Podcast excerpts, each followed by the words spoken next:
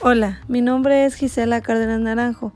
Les platicaré un poco del tema ventajas y desventajas de la educación a distancia.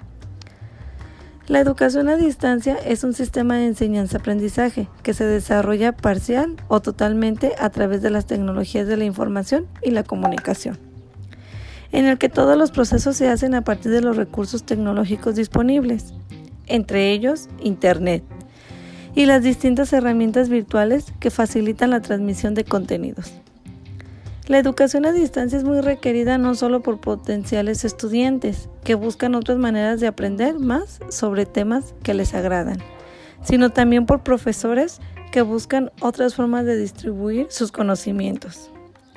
Esta modalidad es un recurso para todas las personas que quieren estudiar, pero por una u otra razón que viven o trabajan muy lejos no pueden en forma presencial. Si bien las ventajas son, facilitan su aprendizaje personalizado, tienen libertad. Una de las principales razones por las que las personas eligen hacer un curso online es la libertad que tienen para estudiar lo que más les gusta. Los horarios, además de poder, de poder elegir qué estudiar, una gran ventaja de la educación a distancia para los alumnos es la autonomía de estudiar en el horario que quieran. Además, al no tener que trasladarse a una institución educativa, los participantes pueden elegir el horario más adecuado para estudiar. Ahorro de tiempo y dinero.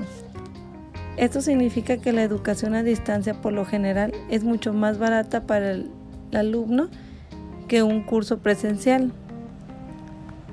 Más tiempo y dedicación.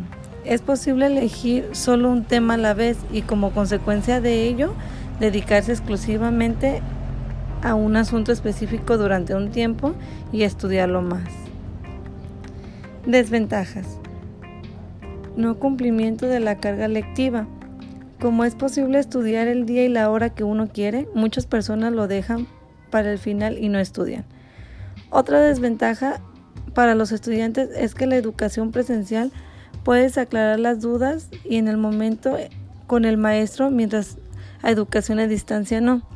Pueden tener fallas técnicas e interrupciones de clases o el sistema puede estar lento y esto genera que los alumnos se enfaden y ya no continúen o se desmotiven a su vez más fácilmente.